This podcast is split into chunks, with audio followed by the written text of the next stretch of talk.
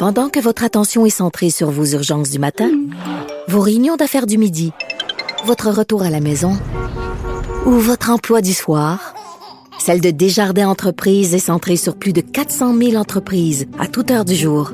Grâce à notre connaissance des secteurs d'activité et à notre accompagnement spécialisé, nous aidons les entrepreneurs à relever chaque défi pour qu'ils puissent rester centrés sur ce qui compte, le développement de leur entreprise. Ici Ricardo. Et Émilie, marchand d'IGA. On a envie de vous inspirer à bien manger. À moins de 5 la portion. Suffit de repérer les produits valeurs sûres et de les cuisiner avec une de nos recettes. Les valeurs sûres, c'est bien pensé, hein? Bien sûr! Détails sur IGA.net. Il connaît tous les dessous de la politique.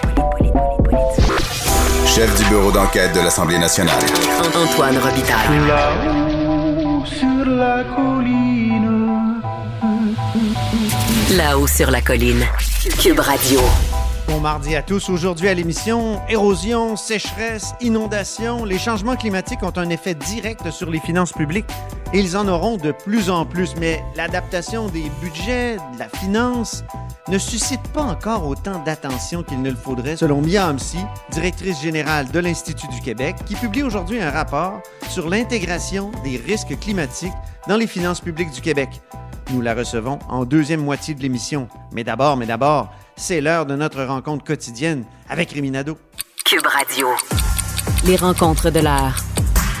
Rémi Nadeau et Antoine Robitaille. La rencontre Nadeau-Robitaille. Et bonjour Rémi Nadeau. Bonjour Antoine. Chef de bureau parlementaire à l'Assemblée nationale pour le journal et le journal. Dis-moi, la contribution santé ou ce qui a été aussi appelé le vaccin impôt, ça passe pas dans les partis d'opposition, c'est rejeté. Les, deux, euh, comme dirait euh, François Legault, le PLQS a refusé ça. Oui, exact. De façon plus euh, claire, je te dirais, du côté de Québec solidaire, qui refuse cette contribution. Du côté de Dominique Anglade, euh, est un petit peu moins catégorique, mais elle a dit quand même, je vois pas comment on pourrait appuyer ce- cette euh, initiative. Euh, elle craint qu'on remette en, cause l'universalité des, des soins, qui est un, un principe important. Même chose un peu pour QS, et, qui, soutient que ce n'est pas une, une stratégie efficace de sortie de crise, que c'est vraiment juste comme un geste politique. Mais écoute, moi, Antoine, je n'y crois pas, de toute façon. Non, hein? Euh, et, et si le gouvernement, finalement, écoute, le fait, là, ben là, je, je dirais que j'ai eu tort, mais j'ai écrit à l'automne, vers la fin de l'automne, une chronique qui s'appelait euh, Dubé le bluffeur, euh, que, que M. Dubé n'a pas aimé, n'a pas apprécié. On n'aime pas en politique se faire accoler une étiquette, mais c'est ce qui était arrivé quand on a fait un ultimatum pour la vaccination obligatoire des employés en santé. Euh, on s'est présenté, on a fixé une date. À cette date-là, on a dit ben, on va repousser à une autre date. À l'autre date, ben, on ne l'a pas fait. On a abandonné cette idée-là. Et, et quand je questionnais les proches de François Legault en leur disant mais c'est dangereux de faire ça, on- un, un gouvernement perd sa crédibilité, que M. Dubé lui-même, euh, comme éventuel négociateur dans l'avenir dans des dossiers en santé, va perdre de, de la crédibilité s'il lance un ultimatum, puis après ça, il laisse tomber. Oui, oui. Euh, et on me disait, c'est pas grave euh, parce que on, on est sûr qu'en faisant ça, on a réussi quand même à convaincre euh, quelques employés du, du réseau de la santé de se faire vacciner des- et qu'ils ne l'étaient pas. Donc, le Euh, bluff donc, peut être utile. Oui, c'est ça. Eux trouvaient que la fin justifiait les moyens. On se disait, même si on n'a pas tout le monde, on a réussi quand même à en convaincre davantage en montrant un peu les muscles, tu vois. Et pour moi, tu sais, j'étais en vacances quand cette idée-là a été présentée en conférence de presse par le gouvernement.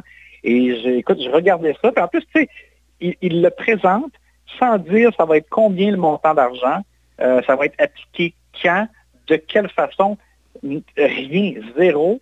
Euh, puis là, on nous dit, ben, il, y aura il va y avoir un projet de loi, vous allez voir. Moi, là, je te dis, j'ai vraiment mon feeling, c'est que ça n'arrivera juste pas, euh, que c'est un moyen de, de- encore une fois, d'essayer de presser le citron psychologiquement, puis de faire en sorte que les gens à qui on, on refuse déjà quand même l'accès, par exemple, au restaurant quand ils seront ouverts, là, et, et au, et au cinéma, salle de spectacle, Mhm. euh, et, et maintenant aux grandes surfaces quand c'est quand la, la vé- la vérification est bien, est bien faite. Mais je pense qu'on on continue comme de leur d'essayer de les, euh, de les contraindre en disant, regardez, là, vous allez même payer un montant d'argent si vous ne le faites pas. Euh, mais de toute Ça façon, prend un projet de loi, puis ben, déjà un projet de loi sur la santé là, qui va commencer justement à être discuté la semaine prochaine. Hein? C'est sur l'offre de services de première ligne par les médecins omnipraticiens. Euh, est-ce qu'on va, est-ce qu'on insérerait ce vaccin impôt dedans? Je- on nous a dit que Ben, ce serait un nouveau projet de loi. Mais en tout cas, Ben, est-ce qu'il va y avoir du temps parlementaire? Moi, c'est la question que je pose pour, pour tout étudier ça. Parce que Ah, là, la écoute, session se termine en juin, là, puis il y a bien d'autres projets de loi à passer.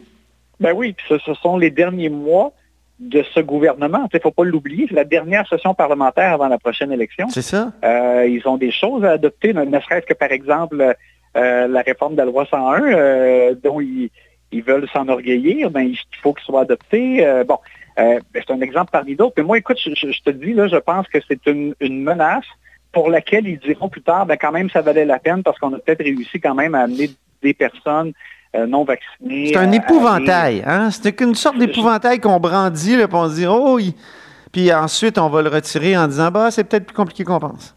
Moi, je le perçois comme ça. Et d'ailleurs, euh, bon, il n'y a pas beaucoup d'exemples dans le monde. Il y en a, là, on parle beaucoup de l'Autriche, et, puis je regardais là, euh, avant notre enregistrement, euh, en Autriche d'ailleurs, c'est quand même pas encore fait. C'est-à-dire que là, la vaccination obligatoire va entrer euh, en vigueur en février et on dit que ceux qui ne le font pas sont passibles d'amende. Est-ce qu'ils vont vraiment se lancer à la chasse des non-vaccinés pour imposer ces amendes-là ou ça sera, tu sais, j'ai hâte de voir. Mais il y a, il y a tellement peu d'exemples et, et puis il y a des choses qui se font ailleurs dans le monde qu'on ne fait pas au Québec. Moi, je n'y crois pas vraiment. Je pense que ça n'arrivera pas. Et euh, euh, voilà, bon, l'avenir le dira. On, on sera fixé euh, quand même assez rapidement en février là-dessus. Voilà. Deuxième sujet, Rémi, le troisième lien. Hey, tu sais qu'on n'a pas encore fait notre débat, notre face-à-face, notre métal sur métal sur le sujet? Ça me fait penser. Mais je referme cette parenthèse-là. Et Oui, le défi tient toujours. Ça prendrait, comme, ça prendrait comme deux émissions parce que ça va prendre plus que 12 minutes. c'est ça. Mais là, c'est le, le Parti libéral du Québec qui est un peu empêtré euh, avec, euh, je dirais, qui est peut-être en train de s'enterrer même euh, dans le tunnel. Oui, écoute, moi, je, trouve que c'est quand même tout un revirement. Avant l'élection précédente, Philippe Couillard et les libéraux, ils avaient décidé d'appuyer un, projet de troisième lien. Ils ont, c'est eux qui ont créé le bureau de projet pour ça. Ils ont, avec Véronique Tremblay, qui était ministre euh, délégué au transport, ils ont euh, euh, mis de l'avant des scénarios. Il y avait cinq scénarios, je me rappelle bien, qu'ils ont mis à l'étude. Ils ont, ils se sont vraiment lancés là-dedans. Euh, et là, bon, on, on a senti depuis Dominique Anglade beaucoup de réserves. Ils étaient contre le projet présenté par la CAC, mais on avait l'impression qu'éventuellement, euh, ils, ils- ils auraient à se positionner à un moment donné pour dire, mais qu'est-ce que vous proposez? Vous êtes contre ce projet-là de tunnel précis. Ouais. Qu'est-ce que vous voyez d'autre comme solution? Euh, à moins de nier tout simplement qu'il y a un, qu'il y a un problème de, de congestion euh, euh, routière entre Québec et Lévis et, Mhm. et- et- et même aussi un besoin d'augmenter le transport en commun.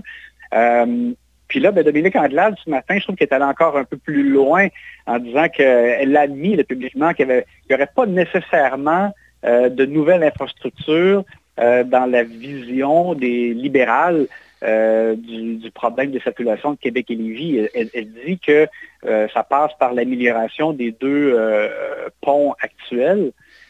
Moi, personnellement, je vois mal comment bon, il, il reste du temps, là, il reste des mois là, avant la prochaine élection, mais il va falloir qu'ils pensent à quelque chose parce que je vois mal comment ils vont se présenter devant l'électorat de la grande région de Québec où ils n'ont plus aucun député et dire ben, nous, on est contre le projet de, de tunnel de la CAC, mais on ne sait pas qu'est-ce qu'on ferait. C'est ça. Euh, Ouais. C'est un vrai problème. On l'a vu même pour un parti comme le Bloc québécois. Ça a été très difficile, le troisième lien, dans la dernière euh, élection fédérale. Il fallait se positionner. Alors, c'est vrai que c'est- même si tu connais mes positions sur ce sujet-là, il, pourrait proposer quelque chose comme une nouvelle infrastructure, mais uniquement un métro, une genre de ligne jaune ou une ligne. On, on le sait, à, Montréal, euh, il y a deux lignes. Euh, il y a celle qui va vers Laval, il y a celle qui va vers Longueuil. Et pourquoi pas faire ça en, en dessous du fleuve? Pourquoi ce ne serait pas une position libérale? C'est sûr que ça coûterait moins cher qu'un tunnel autoroutier de 8 km à, à- à plusieurs voies et à plusieurs étages. Et, et à noter que Québec solidaire continue de se dire, là, je vais prendre leur mot parlable, là, pour un, un projet uniquement de transport en commun. Oui. Bien que, je dire, si c'est un tunnel, euh, c'est quand même encore toujours bien du béton. là. Ça prend du béton faire un tunnel. euh, Oui, mais, bon, mais oui, mais si c'est un métro, Ouais. Tu sais, tu t'enlèves, t'enlèves des personnes de la circulation, tu peux diminuer évidemment le nombre de voitures sur euh, les ponts à ce moment-là. Puis de toute façon, des camions, là, ils ont souvent des cargaisons qui empêchent d'aller dans, les tunnels. En tout cas, je veux pas faire le débat, Rémi, je suis parti, là, mais... euh, Mais, mais écoute, chose certaine, moi, tu sais, j'avais eu des discussions euh, avec des proches, la chef, puis on me disait, on va pas nécessairement présenter une solution lors de la prochaine campagne électorale. Puis moi, je te dis, je trouve ça, je trouve ça un peu aberrant. Surtout Mm. qu'ils ont eu le temps d'y penser, là, euh, depuis que la CAQ est au pouvoir. Euh, bon, en même temps, tu sais, on me dit, euh, bon, est-ce qu'on... euh, on n'a pas toutes les données au- auxquelles le gouvernement a accès maintenant? Est-ce qu'on peut vraiment comme euh, dessiner quelque chose sur le coin d'une table? Est-ce que Ouais. ça peut être vraiment sérieux? Je comprends ça, là, mais c'est parce que si tu aspires à prendre le pouvoir, il faut que tu sois capable de dire aux citoyens euh, où tu t'en vas, qu'est-ce que tu vas faire dans, dans un Ben dossier oui. comme celui-là. Et je répète, ils ont eu beaucoup de temps, donc je, je trouve ça étrange de les voir euh, naviguer dans le flou là, euh, à souhait. Euh, je, je peux dire que même à l'intérieur du caucus, il y en a qui, qui se posent des questions, tu sais, qui se disent, OK, là, le virage à gauche, le- mais ils, ils sont conscients qu'il faut quand même avoir des solutions concrètes là, pour des enjeux. Il pourrait demander à Véronique Tremblay, l'ancienne députée qui avait fait faire, là, je pense, cinq scénarios. En tout cas. Oui, c'est ça. Euh, troisième sujet, mais très, très rapidement, Rémi, l'élargissement de la consigne. C'est encore repoussé. Moi, la consigne, euh, j'aime ça, là. Je suis- favorable. Qu'est-ce qui se passe? Moi aussi, et je suis déçu et je me demande si la COVID n'a pas le dos trop large, en même temps, euh, bon, Benoît Charette l'a annoncé aujourd'hui. On, devait avoir pour l'automne prochain l'élargissement de la consigne pour faire en sorte que tous les contenants de, jus, les trucs à boire, euh, et même les bouteilles de vin. là, c'est 10 oui, les bouteilles de vin, c'était quelque chose, ça, oui. C'est un, Ouais, débat. ça, c'est euh, 25 cents pour les bouteilles de vin. Et, euh, et là, Benoît Charette dit que l'industrie a trop souffert déjà de, euh, l'impact de la pandémie et on veut leur permettre de souffler un peu et pas leur, leur mettre cette échéance-là trop serrée dans les pattes. Ceci étant, monétairement, les épiceries, la SAQ, ils n'ont pas souffert de la pandémie. Au contraire, ça, à un moment donné, il y avait que ça là, dans la vie. Là. Ben oui. On dépensait en masse à l'épicerie. c'est pas un problème. Mais, mais euh, il semble que c'est peut-être plus en, en termes de main-d'œuvre. Il y a des, des épiceries qui disent c'est on a déjà du mal, il y a des, des employés qui s'absentent en raison de la COVID, on a du mal à recruter, ça prend du monde, vider les gobeuses, les, les machines, etc. Je, je suis un peu sceptique quand même. Tu sais à quel point ça prenait quand même du courage politique pour, pour l'imposer. Les libéraux avant, avant la, la CAQ en avaient parlé souvent, mais ne l'avaient pas fait. Ouais. Moi, j'étais content. Je trouvais que Benoît Charette avait été courageux. Là, je trouve ça un peu étrange, ce, ce report. Euh, bon, il, il- aura vraiment à s'expliquer, je pense, encore de façon plus précise euh, sur comment ça se fait là, que l'industrie... Oui, puis le, le BAP hier reprochait justement au gouvernement de ne pas diminuer le- le- le- le- les tonnes de matière qu'on enfouit à chaque année. L'enfouissement continue, ça continue de croître constamment. Exact. Bien, hey, merci beaucoup Rémi, puis on se reparle demain. À demain, Antoine.